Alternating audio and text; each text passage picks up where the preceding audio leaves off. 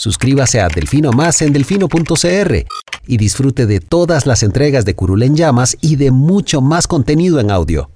Delfino.cr El chuchinguismo político. Chuchenga, diputado, chuchenga. Si va a ser por nosotros que este país se puede ir a la mierda. Y en lugar de ponerle Instituto Nacional de las Mujeres, ponerle Instituto Nacional de las Lesbianas. No tengo dinero ni nada que dar.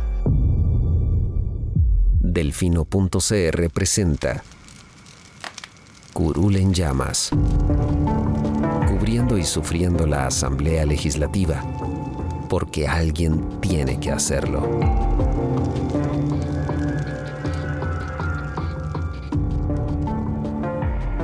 Hola queridos suscriptores de Delfino.cr, bienvenidos a un nuevo programa de Curul en Llamas, el podcast semanal donde les comentamos los temas más relevantes e irrelevantes de la Asamblea Legislativa. Les saluda Luis Marigal desde el jueves 7 de octubre de 2021, como siempre, en compañía de... May, espero que todas y todos estén bien. Esta semana, bueno, grabamos jueves, dado que Lucho se va a dar unas merecidas vacaciones el fin de semana. Eh, le deseamos que descanse, pero bueno, para no... No me perder- llamen, no me escriban, no existo. Para no dejar de cumplir con nuestro compromiso de eh, darles el resumen semanal de la Asamblea Legislativa, estamos grabando jueves en la noche. Eh, vamos a hablar del el pleito que hay. No es un pleito, pero hay una, dis- Disputa. una disputa por la regla fiscal entre la Contraloría y el Ministerio de Hacienda que se manifestó en, en la Asamblea esta semana, así como otros problemas que arrastra la regla fiscal que ya han señalado varios legisladores. Eh, vamos a hablar sobre el impuesto a los vapeadores que ya fue aprobado de manera definitiva, los presupuestos extraordinarios que salieron de la Comisión de, de Hacendarios y un breve repaso por los proyectos aprobados esta semana. Empecemos con la regla fiscal. Em, el martes, si no me equivoco, la Contralora General de la República, Marta Costa, se presentó al Congreso a... em, bueno, a la Contraloría le toca hacer una exposición técnica, un informe del presupuesto en general, aparte de la defensa de su presupuesto, como hacen las demás instituciones. Eh, cuando la Contralora está presentando, ella dice que si bien el presupuesto como un todo cumple La globalidad de... Exacto, cumple con la regla fiscal. En el gasto corriente está creciendo más de lo que debería eh, por una aplicación que está haciendo el Ministerio de Hacienda de eh, quitar gasto de capital más allá, eh, reducir el gasto de capital y ese margen Usarlo para elevar el gasto es- corriente. exacto. Y Entonces, ella dice que eso es eh, contrario al espíritu de, de la norma. Correcto. Si vemos el presupuesto 2022, tenemos que, eh, vamos a ver, bueno, estamos en el escenario 4 de la regla fiscal. Eso quiere decir que eh, los gastos solo pueden crecer el 65% del promedio del crecimiento de la economía de los últimos Cuatro años. cuatro años. Eh, ese indicador está naturalmente afectado por el año de crecimiento PIB negativo que tuvimos en el 2020 por la pandemia y por todos los cierres de la economía que se realizaron. Entonces eso ahí alteró eh, ese promedio y nos lo lleva a la baja, digamos. El límite entonces tal para el gasto, tanto corriente como de capital, para aplicado al escenario 4 de la regla fiscal es del 1,96%. Si nos, vemos, si nos vamos a lo que, como dijo May, es la globalidad del presupuesto, sale que el gasto está creciendo un 1,82, que es un 0,4% debajo de ese límite eh, fijado por el Ministerio de Hacienda. Pero, eso es lo que pusiste acá. Si está malo, fallaste la matemática. Sí, es 0,8 creo. Ok. A corregirlo. 0,08 en realidad. Pero bueno. ok. Bueno, ya, me, ya me distrajiste. Em, el tema es que si se desagrega, si se ve por separado, el gasto corriente está creciendo 2,23%. Y el gasto de capital está decreciendo 4,86%. Correcto, y aquí el problema es que la regla fiscal, por definición, es, Es un límite el gasto corriente. es un límite al gasto corriente, exacto. Y, digamos, se creó de una forma tal en la cual las, los escenarios son progresivos. Entre más alto el escenario, recordemos que esto es una relación entre la deuda y el, La deuda, deuda total. la deuda total del Estado y el PIB, si se sobrepasa el 60%, que 65. estamos... el- no, el 60, si sobrepasa el 60%, estamos en el escenario más estricto, donde el promedio de crecimiento es solo el 65%. El escenario 1, digamos, cuando la deuda es menos del 30%, me parece, del Te PIB. permite gastar el equivalente al crecimiento de la economía. Exacto, que en este caso hubiera sido 3.2. ¿Cuál es el, el- el señalamiento que hace la, la Contralora? Bueno, que es que si estuviéramos en el escenario 3, el gasto corriente se vería afectado, o sea, so- tendría un límite de crecimiento de 2.27%.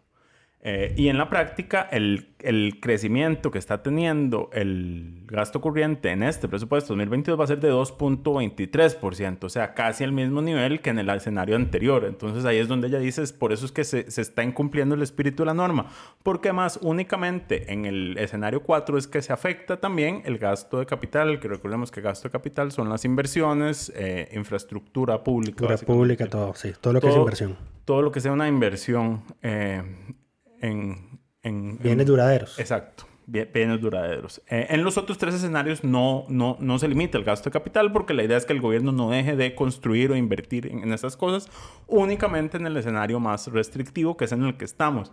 Pero entonces lo que está haciendo el gobierno es que en el escenario más restrictivo está aumentando más el gasto de capital de lo que debería, en teoría, aumentar. Ahora, ¿cuál es el problema?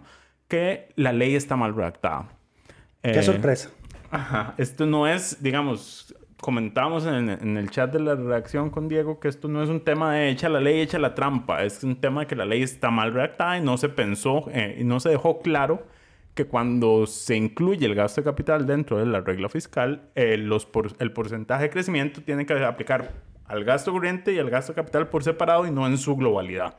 Y eso ya no hay cómo arreglarlo. La Ahora- Contralora le dijo a los diputados, a ustedes arreglen esto eh, porque es, No. es una mala señal. Y de hecho, vamos a ver, la Contralora fue más allá y le dijo, eh, según un oficio que de don Elian Villegas, efectivamente el presupuesto estaba violando la regla fiscal, porque ella dice que la- el, el documento al que ella hace referencia, firmado por don Elian, coincide con la, con la hipótesis que externa a ella de que eso tiene que verse por separado y no conglomerado. Ese fue el, docu- el documento el que ya se menciona, es el que el, el Ministerio de Hacienda le envió a las instituciones descentralizadas, a, la- a la parte del sector público que también tienen que aplicar la regla fiscal a su presupuesto. Lo que pasa es que Elian le dijo eso a las instituciones, Para pero que no lo, gastaran menos. no lo está aplicando en el presupuesto nacional. Claramente esto generó molestia. Digamos, cuando la Contralora dice esto en la comisión, generó la molestia de la diputada Laura Guido, que dijo como, no, no, pero es que es- eso es una interpretación suya. Eh, yo no diría que es una interpretación, yo sí diría que fue el- la lógica con la que se construyó eh, la regla fiscal. El problema es que no lo dejaron, la ley está mal hecha, tiene, tiene un error. Ahora, aquí también es importante señalar, el 1.96 del límite de crecimiento es sumamente bajo, como decía Lucho, por El eh, año pandémico. por el año pandémico. Y aquí el gobierno, y hay que decirlo, tomó la decisión política de no aplicar la válvula de escape. Porque la regla fiscal tiene dos válvulas de escape. Una específica para situaciones de emergencia nacional que el gobierno ha aplicado a CNP, MEP, eh, CNE, la Comisión Nacional de. Emergencias, el Ministerio de Salud, me de Salud, parece, sí. que, que es específica, digamos, a la atención de emergencia, pero también tiene una cláusula general de escape que dice que si usted pasa por una recesión, dos, dos trimestres consecutivos con crecimiento negativo. que tuvimos el año pasado, eh, usted puede eximirse eh, de la regla fiscal y entonces usted define cuál va a ser el límite de crecimiento y no tiene que ser tan no tiene que ser estrictamente lo que diga la regla fiscal y usted podría tener ese margen. Lo que pasa es que yo creo que el gobierno no tiene la capacidad de aplicar la válvula de escape y sostener un límite de crecimiento que sea razonable. Sí. Y esto también nos evidencia varios problemas más. En, segun- en primer lugar, eh, si vemos los disparadores del gasto del presupuesto 2022, eh, vemos que son disparadores que lamentablemente no se pueden recortar fácilmente. Deuda. Eh, servicio a la deuda. pago de eh, intereses. Exactamente. Recordemos que la- casi la mitad del presupuesto se va a pagar Eh, deuda o, o intereses. pensiones, etcétera, etcétera. O sea, son gastos ineludibles. Y de eso se come parte de ese posible porcentaje de crecimiento del gasto. Se come la gran parte. Se come la gran parte y por eso es que Hacienda hace este juego numérico de recortar gasto de capital para cubrir la mayor cantidad posible de gasto corriente sin sobrepasar el límite de la regla fiscal. Eh, entonces, aquí estamos viendo una combinación de los efectos de una ley mal redactada, como dice May, más los efectos de un ejecutivo que no adopta la cláusula de escape de la regla fiscal. Y de hecho decía Pablo Heriberto Barca, eh, pues ellos no están muy contentos en el PUS con todas las, exoneraciones de la, a la regla que se le han hecho a ciertas instituciones. Entonces más bien decía don Pablo que en lugar de, vamos a ver, porque es que el tema se trató hoy y José María Villalta dijo, vea, es que eh, está pendiente el proyecto de Yayorleni para hacer el censo, Es que, que, hay una han- dispensa de trámites. Han empezado a meter un montón de cosas eh, para metió exonerar uno. de la regla fiscal, porque es- y, y no son malas exoneraciones, digamos, en términos generales son cosas necesarias, como el censo, El censo, la, que él no aplica el fondo de becas de la UCR, que no eh, etcétera, aplique, etcétera. que no aplique a, al fondo, al fideicomiso de, de Habdeba que se paga, que solo se puede Donde usar en el gasto de canon de, capital, la, al de APM. Terminals, ajá. que no se aplica a esas cosas. Entonces Villalta lo que dice es básicamente, eh, aquí lo que tenemos es un, un problema con la, la regla fiscal y, Arreglémoslo que- todo de una Ajá. vez. No, no pongamos parches cada vez que aparece algo que la regla fiscal está deteniendo, sino más bien eh, arreglemos como un todo. Ahora, de nuevo, esto es, esto es culpa del Ejecutivo, porque no quiso aplicar la válvula de escape, se negó a aplicarla. El tema es, ¿habría sido posible? Vamos a ver, ¿cuándo se, ¿cuándo se llegó al acuerdo con el Fondo Monetario? Ahora, ¿cuál es el, el, el acuerdo con el Fondo Monetario? Se aplicó Porque en recordemos que diciembre las, del año pasado. las metas con el Fondo Monetario están hechas por eh, déficit, cuánto déficit primario vamos a tener en determinados periodos de análisis y cuál va a ser el monto de la deuda, la, la- la relación deuda-PIB. Eh, ya este jueves llegó el comunicado de la misión técnica del fondo que dice pasaron las metas macroeconómicas, digamos, eh, sobradamente, holgadamente. Pero naturalmente también se analizó cuál es el avance de los proyectos de ley. Eh, y de hecho el comunicado reitera como los proyectos son necesarios para alcanzar la meta de tener un superávit primario para el 2022. Eh, entonces está en entredicho o está en veremos si vamos a aprobar esa primera evaluación, si vamos a pasarla, eh, a punta de que logramos el no, no sobrepasar el nivel de déficit primario y el nivel de deuda PIB al que nos habíamos comprometido al primer semestre. Si de solo eso dependiera, vamos a tener el segundo desembolso como país. Si no, pues di stand-by y con todos los efectos negativos que eso tendrán tasas de interés y credibilidad del país y toda la cosa. Em, ese es un problema, digamos, es que yo creo que ya una cláusula de escape generalizada no es posible sin comprometer los acuerdos con el fondo. Eso es definitivo, pero De hecho, eso porque- también es una decisión política. Sí, de, ya, pero mm, vamos a ver, incumplir un acuerdo de, de reforma fiscal con el, el Fondo Monetario es terriblemente mal visto internacionalmente. no, no, pero a ver, esto, esto es pre-negociación. Eh, el Costa Sí, Rica sí, pudo, pero- pudo haber sa- usado la válvula de escape eh, y el gobierno ponerse un límite de crecimiento propio y no el, el que le establece la, la- la norma porque justamente esta regla fiscal no está diseñada para atravesar crisis y para salir de una crisis económica. Justamente porque te El baja problema mucho fue que el promedio de el- crecimiento. El, problema fue que tal crisis es la que se nos cayó encima que di, hubo que recurrir al fondo, ¿verdad? Ahí está el detalle. El tema es que yo creo que ya la, la posibilidad de hacer una- un escape generalizado está fuera de la mesa, no es el momento, no va a ocurrir y si lo hacemos estaríamos arriesgando demasiado el acuerdo con el Fondo Monetario. Eh, que, que creo que presentarles una contrapropuesta y que los más la acepten. No, no, el Y- gobierno se comprometió a mantener esta regla fiscal así como está y, y- y bueno, baila con ella en, en estos temas del, del gasto, de gasto corriente y gasto capital porque la ley se lo permite, porque está, está mal redactada, pero bueno, en este caso le salva, Pero la, bueno, le salva la tanda. el tema, el otro tema problema, que hay que analizar es que a qué costo. Hay el tema es a qué costo. Exacto. Porque, vamos a ver, no es solo, o sea, a cuando hablamos de inversión, no es solo que se van a construir menos carreteras, que ya de por sí son importantes, que no se le va a hacer mantenimiento a las carreteras, sino que hay menos plata para el Bambi para que dé bonos de vivienda. Eso también va en gasto de capital. Recordemos que parte de lo que hace la regla fiscal es que en el escenario que estamos actualmente le permite al gobierno em, definir por cuenta propia cuánto le dedica a los destinos específicos. Y ya esto destinos hablamos la semana pasada que el Bambi pegó el brinco. Los destinos específicos son lo- aquellos, digamos, eh, o- o- a- aquellos recursos que el gobierno está obligado a dar por alguna ley a alguna institución. Eh, la regla fiscal en el escenario en el que estamos le permite al gobierno decir como, bueno, no, no hay plata para aplicar esa ley, entonces no le voy a dar a usted, Bambi, eh, todos Voy a seguir recaudando, voy a seguir recaudando lo que en teoría a usted le corresponde, pero yo me voy a dejar tanto. Correcto, para Porque la, pagar parte, deuda. pues, porque la parte de la regla me lo permite. Entonces ahí es donde vemos el recorte presupuestario al Bambi, es donde vemos eh, recortes importantes en programas sociales y entonces también es lo que yo creo que tiene que discutirse. Correcto. Al costo, el que, ¿cuál es el costo? Porque vamos a ver, cuando se aprobó la, la 9635 en el 2018, eh, esto fue súper recurrente. No vamos a golpear los programas sociales y, ¿verdad? y la sala constitucional dijo, esta no es inconstitucional siempre y cuando se interprete que no se les va a dar nunca menos de lo que ya reciben, por ejemplo. Nominal. Exacto. Pero eso era para, para algunos casos. Para algunos casos, pero por ejemplo sí. creo que el Bambi era uno de ellos, eh, o el FODESAF, el Fondo de Asignaciones Familiares, etcétera, etcétera. Eh, pero ya estamos viendo golpes a los programas sociales y, y no es porque el gobierno de, vamos a ver, quiera necesariamente golpear a esa gente, porque ¿y ¿para qué vas a querer ganarte impopularidad golpeando programas sociales? Y lo súper popular es estar dando bonos de vivienda, becas, eh, todo tipo de aportes económicos a la gente. Eso es súper popular, ¿verdad? Y te ayuda a elevar la imagen. El tema es que eso es lo, que es lo que se puede recortar, porque si recortas en gastos ya en instituciones, si volvés a hacer lo que los diputados hicieron en el, para este año, para el anterior, creas cierres técnicos de las instituciones. O sea, Correcto. de hecho, muchos de los jerarcas, cuando han ido a defender presupuestos, como, si ustedes no recortan, va a pasar esto, esto y esto. Correcto. Ahora, y esto también es parte del problema de la mala reacción de, de esta norma, porque la válvula de escape general es general.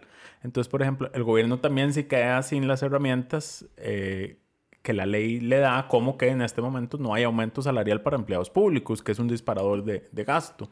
Eh, todos están congelados al valor nominal que tienen. Y así van a estar como por 10 años, seguro. Sí, porque es hasta, hasta que... Hasta es- que, baje, hasta que bajemos hasta del que- escenario 4. No, es hasta que baje del 50%, me parece. Imagínate, aún más. yo la creo. relación PIB eh, deuda. Pero sí, entonces si la válvula de escape le permitiera, o sea, si fuera una válvula de escape, como si estás atravesando una crisis, puedes aplicarla, pero con, con estas condiciones Habría Eh, que ver, vamos di, vamos a ver. Em, tendría más sentido. Pero es que esa, esa válvula- de escape generalísima, que es la que se puede aplicar por crisis económica, es Por justamente... reglamento fijo pueden hacerlo, así como Rocío Aguilar emitió los reglamentos, que precisamente es como tienen la aplicación de la regla fiscal en este momento. Pero bueno, ese es el dilema. Si cumple o no cumple con la regla fiscal, la Hacienda dice que sí, la Contraloría dice que no, que no citando a, propia- a la propia Hacienda, Que- que no en usando, sus, espíritu. pala- Sí, usando sí. sus palabras en, en su contra. Eh, pero bueno, o sea, este análisis que hizo, que hizo May de, o sea, es que técnicamente sí lo que está haciendo Hacienda es mal, porque recortó el gasto de capital para incrementar el crecimiento del gasto corriente al punto de que es prácticamente lo que le permitiría si estuviésemos en el escenario 3, que no estamos en ese. Eh, entonces sí es una medio jugada sucia. Básicamente el gobierno le... El tema es que yo creo que no vi mayor réplica en la oposición como de... De ahí sí, que lo arreglamos nosotros, ¿verdad? Porque No lo van a arreglar. Sería que lo Recordemos, ya. recordemos lo que hicieron la vez pasada. No, pero es que además no hay de dónde recortar. No hay de dónde. Ya no hay de dónde. O sea, ¿qué vas a recortar? hay un problema con la norma. ¿Qué vas a recortar? Servicio de la deuda y caemos en impago. No. Lo, lo único, lo único que se puede recortar es personal y no se puede. Mm, eh, sí se puede, pero di, tenés que pagar liquidaciones. Exacto. Eh, y en fin, y eso es otra erogación Entonces, enorme. no puede. tenemos Ahí muchos tenemos, ah, bueno, pasemos, pasemos al siguiente tema. Ahí tenemos a. Habdeba, justamente uno de los dos presupuestos que se, que se salieron dictaminados afirmativamente de la Comisión de Asuntos Hacendarios. Va para Habdeba. Son 6 mil millones de colones, de los cuales... Para que lo pongan en dimensión, esos 6 mil millones son el equivalente a hacer la intervención vial que se tiene que hacer en el Monumento al Agua. Para todos los que pasan por ahí. Ok. Lo que cuesta esa obra es lo que se le va a dar a Habdeba. Para que eh, 4 mil de esos millones, si no me equivoco, eh, son para destinarlos a liquidaciones, pago de cesantía. Correcto. de los trabajadores. que Lo que no pudo hacer, lo que no puede hacer por la congelación que le hizo el sindicato. gracias a su sindicato, que como dice, como dice el presidente, Sintrahap es el peor enemigo de Habdeba. Y cuando dijo eso el presidente. Lo dijo en una conferencia. El sindicato es el peor enemigo de Habdeba. Pues sí. eh, Ah, de rematado. A ver, yo no- declaraciones incendiarias cada semana. Yo no, no esperaba que pasara tan, tan fácilmente este presupuesto por la Comisión de Asuntos Hacendarios, pues yo creo que todo el mundo reconoce que es una obligación del Estado y no hay nada que hacer. Y que se debió mm, técnicamente a un evento extraordinario que fue el sabotaje del sindicato al congelar. Sí, porque al- al recordemos que a, a. Habdeba le habían aprobado un, pro- un proyecto específico con recursos específicos Ya, para... es, ya es para- como la tercera inyección de recursos para Habdeba. Y ahora hasta están valorando vender las grúas pórticas que compraron en la administración de Luis Guillermo Solís, que no se usan porque toda la carga está en APM Terminals. Sí. Eh, y de aquí a que se resuelva el pleito judicial que José María Villalta está ayudando con el sindicato y creo que con la propia Habdeba en el tribunal contencioso de que es que hay carga de la TCM que no debería estar ahí sino en Habdeba según el contrato de concesión. O sea, el tribunal contencioso tarda 8 o 10 años en resolver y luego puedes apelar. O sea, mm, quebró, digamos, para ese momento. Entonces, eh, sí, se aprobó. se- o sea, los otros presupuestos extraordinarios salieron tal y como el Ministerio de Hacienda los aprobó. El- No le metieron nada. El otro es de recursos para el MOP también. eh, Traslado de partidas, recursos para Conavi. Eh, creo que ese es el famoso presupuesto que el ministro decía, di, lo necesitamos porque si no las empresas, aunque las empresas investigadas por el caso Cochinilla, pues están cuestionadas, di, si no pagamos, nos demandan a nosotros. Con estos... Sale, sale el doble caro. A ver, el, el año pasado la, el Hacendarios, bueno, no, mentira, no fue Hacendarios, fue el plenario el que hizo los recortes. Eh, recortaron como 100... Y aquí hay que hacerle una salvedad 100 siempre mil- a favor de la oposición, porque la oposición siempre dice, sí, pero lo recortamos con una moción que presentó el Ejecutivo, el que presentó el oficialismo gracias al Ejecutivo. Bueno, no Eso es siempre la salvedad que hacen. El No. presupuesto no sirvió, fue culpa del PAC, porque el PAC pres- presentó la moción del Ejecutivo de recortes. Em, el punto es que habían recortado como 100 mil millones, me parece. Y em, ya con esto han devuelto al gasto el 75%. Imagínate, el último así. indicador de la Contraloría era como el 40 y algo. Era el 40 y algo, pero y ya con estos 20, este, 25, No. son más de 25 mil. No, Sí. sí. con estos 25 mil millones que aumentan, ya, ya tienen que estar como ver, por el de 70. hecho, de hecho, la Contralora, cuando se refirió a estos dos presupuestos extraordinarios, los- se refirió a ellos en su conjunto, Lo- dijo que para, para cumplir con la regla fiscal este año, el gasto corriente tendría que subejecutarse como mínimo en un 8%, que es el equivalente al gasto que se está aumentando con esos dos presupuestos extraordinarios. O sea, es prácticamente dar la plata y que no se pueda usar, porque si no se incumple la regla fiscal. Em, no todo porque eso es... Hay una parte que va para el MOP y, y sería gasto de capital, ¿no? No, pero aún así con eso, Aún con eso. aún con eso, hay que subejecutar el 8% para cumplir con la regla fiscal. Ah, pero el de la globalidad. Mm. Sí, sí. Eso, recordemos que la regla fiscal se, se compara en dos momentos, a la hora presupuestaria y a la hora del... y nunca del hay una ejecutado. ejecución al 100%. Exacto. Pero bueno, eso es lo que pasó con los presupuestos. En Pasan lo- a plenario y una salvedad con el tema de Habdeba. Y es que la Contralora recomendó a los diputados que por lo menos para este presupuesto extraordinario le exijan a Habdeba que devuelva los recursos pasada cierta cantidad de tiempo. De nuevo, el presupuesto se dictaminó tal y como lo presentó el Ministerio de Hacienda, pero Jolene León y Gustavo Viales sí dijeron eh, vamos a meter esa cláusula vía mociones 137. Entonces va para plenario, pero va, otra vez para Comisión de Hacendarios con mociones de fondo. Sí. Em, lo, lo que iba a decir sobre el presupuesto nacional que está todavía en trámite, ya está terminando su trámite en comisión. Ahorita debería ser dictamen- creo que está en subcomisión. Está en subcomisión. La subcomisión debería pronta, eh, próximamente, dar su dictamen, ¿no? Y después va a la comisión a recibir mociones. Mociones. Em, Eh, de nuevo, yo, o sea, soy muy honesto. O sea, yo con el presupuesto del año pasado, o sea, vimos una posición súper beligerante diciendo, nada, vamos a recortar gastos por el 1% del PIB, que al final no lo hicieron. Eh, pero de frente, desde el día que prácticamente Hacienda presentó el presupuesto, dijeron, vamos a recortar el 1% del PIB en gastos. Esta vez Y esta vez no. están súper callados porque yo creo que fueron, conscien- fueron conscientes de que lo que recortaron al final lo han tenido que restituir. Eh, y además es año electoral. Eh, claro, nadie quiere ser el que le, le quitó la plata a cultura antes de tener que ir a pedirle los votos. Y además de que vas a, el próximo gobierno va a operar con seis, siete de esos de ese- meses de ese presupuesto. Ah, sí. Que la mayoría del presupuesto se ejecuta después del segundo semestre, cuando ya tenemos nuevo gobernante. Exacto. Entonces, Entonces, yo diría que mm. este proyecto debería pasar más fácilmente por la comisión de Ojalá así sea, porque Sería el lo mejor pasado para fue una todos. tortura. Exactamente. Sería lo mejor para todas y todos que eso pase así. Ah, yo recuerdo esos registros, centenares de registros de votación. Em, Ahora, el otro tema, hablando de presupuesto, el impuesto nuevo que existe en este país a partir de que se publique en la Gaceta, creo que no ha salido publicado todavía. No salió publicado. Es- No, pero son dos toques. Ya mañana, fijo, seguro. Ah, es fijo, están corriendo, pues es plata para la caja además. Eh, es el impuesto de los vapeadores, calentadores de A ver, nicotinas y tecnologías es plata similares. que recauda Hacienda. Y escenario 4 regla fiscal, ¿será que no se lo mandan? No, bueno, ahí, Que yo no vi en el texto nada como estos recursos no serán afectados por la regla fiscal. eh, sí, dice, eso se lo puede dejar haciendo. En, en Joy, don El Elian. tema es que con la deuda que tiene Hacienda, con la caja, yo creo que... Ah, y crece, ¿no? Bien, y eso, vamos a ver, de eso no estamos poniendo la atención que se merece. Doña Marta se cansa, yo cuando se cansa de cada audiencia que le da a la Asamblea como diputados, La deuda. la deuda del Estado con la caja sigue creciendo y sigue creciendo y sigue creciendo. Y nadie le para bolas. Bueno, de hecho, esta semana se votó el informe de la comisión eh, investigadora de la caja, que no investigó nada.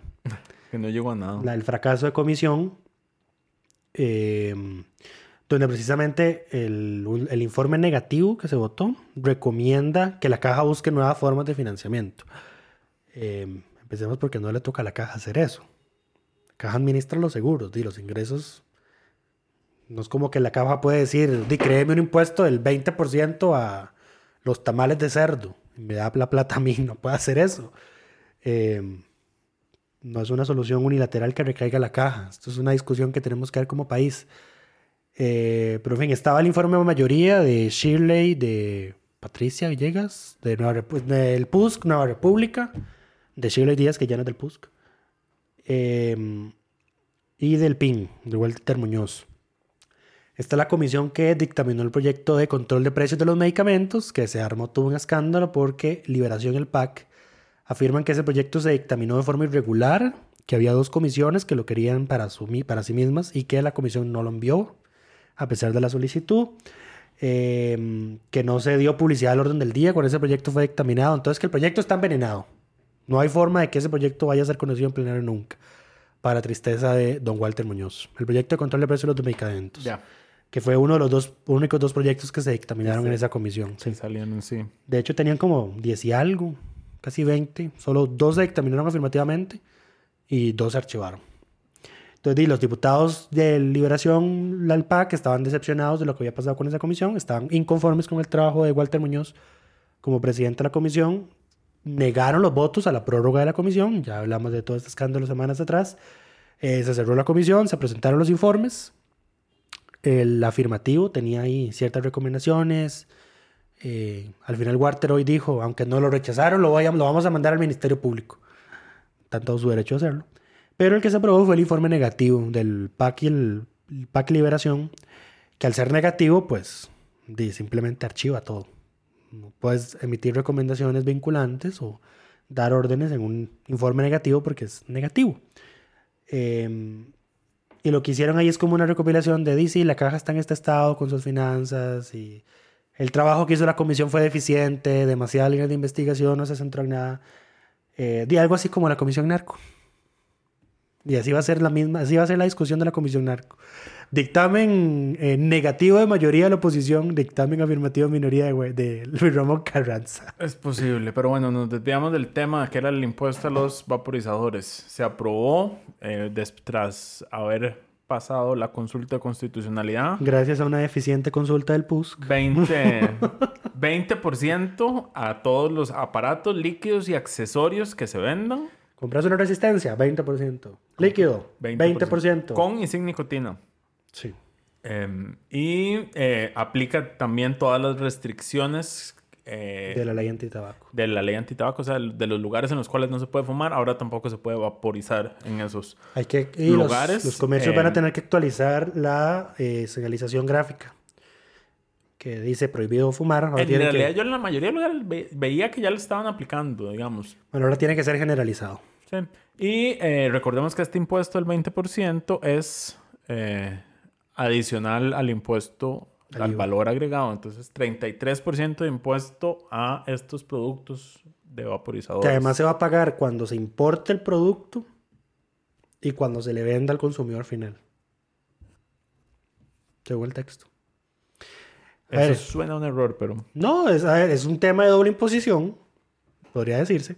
Pero de nuevo, el PUSC presentó una consulta tan deficiente que la sala dijo, le dijo palabras más, palabras menos, ustedes no saben hacer consultas de constitucionalidad. Y como lo hacen mal, nosotros no vamos a entrar a, a, a pensar qué era lo que ustedes nos querían decir y simplemente vamos a decir que el proyecto es constitucional. Exacto, pero bueno, siete votos a favor, diputados independientes y Siete votos a favor. siete votos en contra. Dice, perdón. Son- es- esto de grabar de noche no es lo mío. Eh, di- los diputados independientes que llegaron, eh, entiéndase Paola Vega, Ignacio Alpizar, Shirley Díaz, Carmen Chan y Jonathan Prendas, así como dos del PUSC. ¿Dónde estaba la oposición que decía no más José impuestos? María Guevara y María, Marina Solís. La oposición no llegó. Eh, suele pasar. Eh, Interesante. pero, en fin. ¿Qué más El- tenemos? El último tema es que vamos a hablar de un proyecto que se dictamen, no, se aprobó en primer debate esta semana. Vamos a hablar de dos cosas más y, y de por qué le damos el reconocimiento de diputado de la semana a don Carlos Ricardo Benavides esta semana. De hecho, este fue un proyecto que se acaba de aprobar este jueves en primer debate en plenario. Correcto, mención honorífica, dijo Lucho para doña Laura Guido, que ha ayudado a impulsar, eh, a avanzar este proyecto y eso Es el expediente 22.304, Ley de Atracción de Inversiones Fílmicas en Costa Rica, que como su nombre lo dice, eh, incentivos para que Netflix venga aquí y grabe aquí series en Costa Rica. Ahora que Hernán Jiménez va a estrenar su película en Netflix. Correcto, se han grabado un par de películas aquí. Sí, pero Eh, hay una muchas, de Will. Smith, me no, parece. Pero no muchas, digamos. Eh, Son pocas, la idea es que sean más, que Exacto. esto ayuda a la reactivación económica Lo que logró- en zonas donde se puedan aplicar. Lo que logró doña Laura Guido es que el eh, cierto porcentaje del IVA que se gasten en esas producciones se destine al fauno. Que El fauno es el, el, el fondo de recursos para eh, audiovisuales, producciones audiovisuales que maneja el CINART y que, por ejemplo, uno de los ganadores del fauno fue el fauno es un... la reciente estrenada serie Animales Políticos, la cual si no han visto les recomendamos que vean, Mm. está disponible en YouTube. No me parece que sea del CINART. Dice acá que el fauno es un fondo concursable, o sea que... Ministerio de Cultura, entonces. Sí, es un fondo concursable para el financiamiento de proyectos de, crea- de creadores audiovisuales y o cinematográficos nacionales proveniente del presupuesto institucional del Centro de Cine. Está creado por decreto ejecutivo y con esta ley se le da rango de ley. Con el proyecto que se aprobó en primer debate se le va a dar rango de ley al fauno. Eh, y sí, lo que decía es que doña Laura logró que en comisión le aprobaran una moción para que el cierto porcentaje o cierto, sí, cierto porcentaje de lo que se recaude del IVA por estas producciones cinematográficas se destine al fauno, pues para ayudar a los productores locales de, de cine. Habrá que ver si el ejecutivo del momento decide hacer esa transferencia o no, o si le va a aplicar la regla fiscal también a esos recursos. Eh, ya veremos. Eh, ya veremos si, si, si el próximo gobierno llega con regla fiscal Sí. o se la quitan de encima. Eh, pero más allá de, de ese proyecto, la otra razón importante por la que le queríamos dar el reconocimiento a don, a don Carlos Ricardo esta semana fue por su intervención en el plenario el... Ay, ¿cuándo fue? El martes, Martes. me parece. Porque el lunes tuvimos dos discursos antivacunas. Aunque ustedes no lo crean, ya llegamos al extremo de ser ese país que ven internacionalmente los congresos y uno dice, madre, ¿qué es esta vergüenza de diputados? Eh, le decía, le decía a Mike que solo, solo nos falta que salga alguien haciendo apología al nazismo. Que ya medio alguien hizo ahí como un gesto un día que estaban pasando lista, pero bueno, él dijo que no.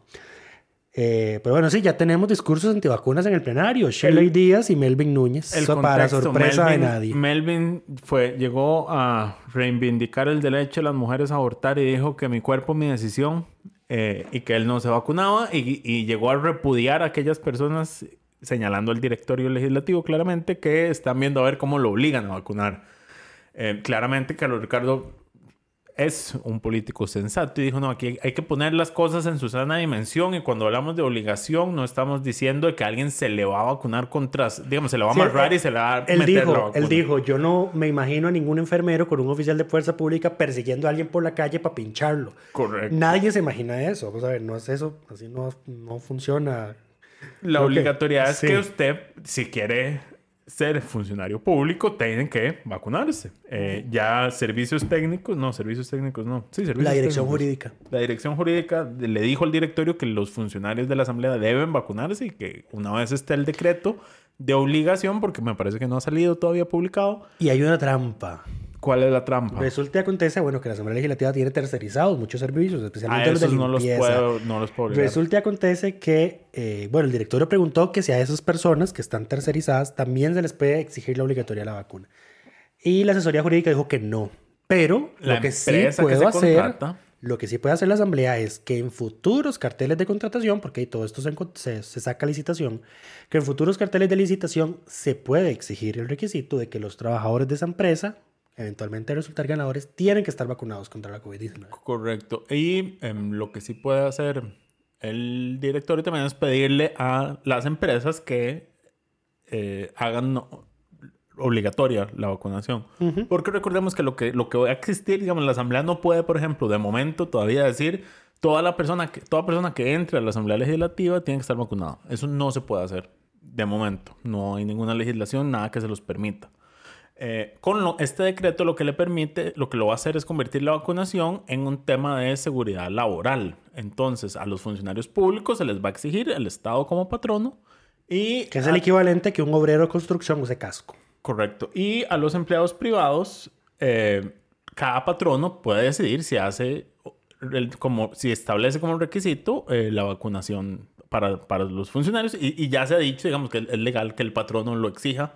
Eh, pero bueno, seguimos esperando que el decreto se apruebe. Propuesta millonaria, pero para pérdidas de la caja. Un descuento en las cuotas obrero-patronales a los patronos que pongan vacunación obligatoria por tres meses. Algo así. Hay que decirle a la junta directiva de la caja que, que se piense en algo, pero esa gente es tan cuadrada. Bueno, acaban de reformar el seguro de protección familiar, que ya no van a tener que rellenar seis formularios, ahora solo es uno. Eh, se va a hacer mucho uso de la declaración jurada. Y lo otro es que ya la caja no va a caerle encima a preguntarle a un chiquito de 15 años, ¿por qué usted no trabaja y no cotiza la caja? ¿Y por qué tiene que depender del seguro de su mamá? Eh, ya con una declaración jurada ese chiquito. Que yo no sé cómo, yo no sé cómo es legal que un chiquito menor de edad esté firmando declaraciones juradas. Empecemos por ahí. Pero si lo fuera, resulta acontece que ahora eso va a bastar para que te esté asegurado. Y ya no va a ser por periodos, o sea, ya no va a estar la persona teniendo que ir a la caja a meter papeles, sacar. A renovar. Entonces, al menos en eso, digamos que avanzaron. Algo poquito. avanzó, algo avanzó. Pero bueno, el- en- a lo que íbamos con el discurso de Carlos Ricardo, lo que hizo fue recordar, digamos, que vivir en sociedad implica ciertos compromisos, incluyendo eh, vacunarse cuando es necesario ante situaciones extraordinarias como las que vivimos actualmente. Y también mención honorífica a Laura Guido, porque el lunes que se pronunciaron esos dos discursos antivacunas, eh, doña Laura salió a desmentir toda la barrabasada y lista de mentiras que pronunciaron eh, Melvin y Shirley. Y también mención honorífica, ya bueno, igual que para mencionar que cuando Laura empezó a replicarle a Melvin, Melvin se salió del plenario para no escucharla. Eh, absoluta y completa falta de respeto. Y la otra es a doña Silvia Hernández, que, eh, vamos a ver, Melvin, como dijo Maíz, se les fue encima. Porque el, el directorio mandó consultas a la asesoría jurídica de qué hacer con los funcionarios de planta de la Asamblea y le mandó una consulta al tribunal de qué hacer con los diputados. El tribunal no, puede ha respondido, ya podemos inferir cuál va a ser la respuesta. Pero él considera eso una amenaza a su Tal autonomía vez, personal. tal vez, tal vez con esto la Asamblea decida por fin aprobarse un No. régimen disciplinario. No va a pasar. Y doña Silvia, entonces, hoy usó tiempo en control político para eh, pues, defender las gestiones que está haciendo el directorio para instaurar la vacunación obligatoria y dijo, no es un derecho poner la salud y la vida de las otras personas en riesgo. Es vivir en convivencia, proteger y cuidarnos los unos a los otros. No vacunarse sin justificación médica es una amenaza al derecho de las personas con las que interactuamos todos los días. Y tiene absoluta y completa razón. Y yo creo que con eso estamos por esta semana. Una semana, digamos que fue cortita y no estuvo tan cansada. No podemos ya, yo no puedo decir ya lo mismo lo que va a pasar la otra semana, porque hoy en Jefes de Fracción dieron como una lista de 40 proyectos que quieren ver para la otra semana. Entonces, desde ya auguramos una semana ajetreada. Eh, ya, de hecho, ya aprobaron sesión extraordinaria el lunes. Eh, también ya están planeando sesiones extraordinarias para ver proyectos de reactivación económica, nada más. Eh, Ya era hora. Di, doña Silvia pro- propuso eso desde el- los primeros cinco días de Se sesiones ordinarias. Las sesiones ordinarias y ya, se son- fueron y no las han Les hecho. quedan tres semanas de sesiones ordinarias, nada más. Tres semanas para que salga el proyecto de cáñamo o para que el gobierno deje de estorbar y si no lo logran sacar en ordinarias, eh, deje de estorbarle a la asamblea Ya En está sí. dictaminado, ¿no? Sí, está dictaminado y ya terminó el trámite de mociones 137, lo que implica que pasa a plenario para discusión en primer y segundo debate. Así son los tiempos legislativos. Eso fue lo que le dijeron al fondo. al fondo monetario. Usted tiene que entender que los tiempos, los tiempos de Dios y los tiempos legislativos operan de forma La, misteriosa. la otra revisión, o sea, esta revisión fue en septiembre. Se supone que son revisiones semestrales. No estoy seguro. Sí, porque son, es un programa de tres años. Eh, y esta es la primera. Y estamos en septiembre. Entonces la segunda todavía le toca a este gobierno. Y yo estoy seguro que esto no va, ninguno de los proyectos eh, de impuestos va a salir. Entonces es probable que, sí, antes de que se vaya este gobierno vamos a perder esa, esa, mm, la segunda evaluación. Bueno, hay que ver. Mientras los indicadores den, no- el fondo no tiene por qué ponerse en, no, en por, no porque el SAF, el Servicio de acuerdo. servicio, servicio empleado del fondo, Ajá. Es un, apor- es un apoyo extraordinario y rápido, por eso es de tres años el programa. Y lo que el, el fondo te pide a cambio, a ver, no te da medidas, no te pide medidas específicas. No te pide eh, cerrar la caja, por ejemplo. Ya, ya eso es un FMI de los 80 que ya no existe, digamos. Eh, pero sí te dice, tenés que solucionar los problemas estructurales que te causaron que llegaras a este momento. Bueno, y el gobierno siempre puede argumentar que los problemas estructurales los resolvió la regla fiscal. Que está difícil eso, pero bueno. Pero bueno, ya veremos, ya veremos qué pasa. Esperamos que todas y todos estén bien y nos escuchamos la próxima semana.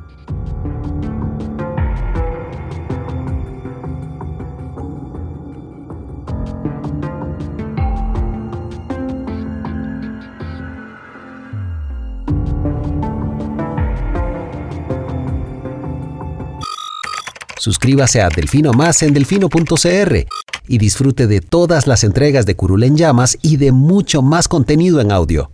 Delfino.cr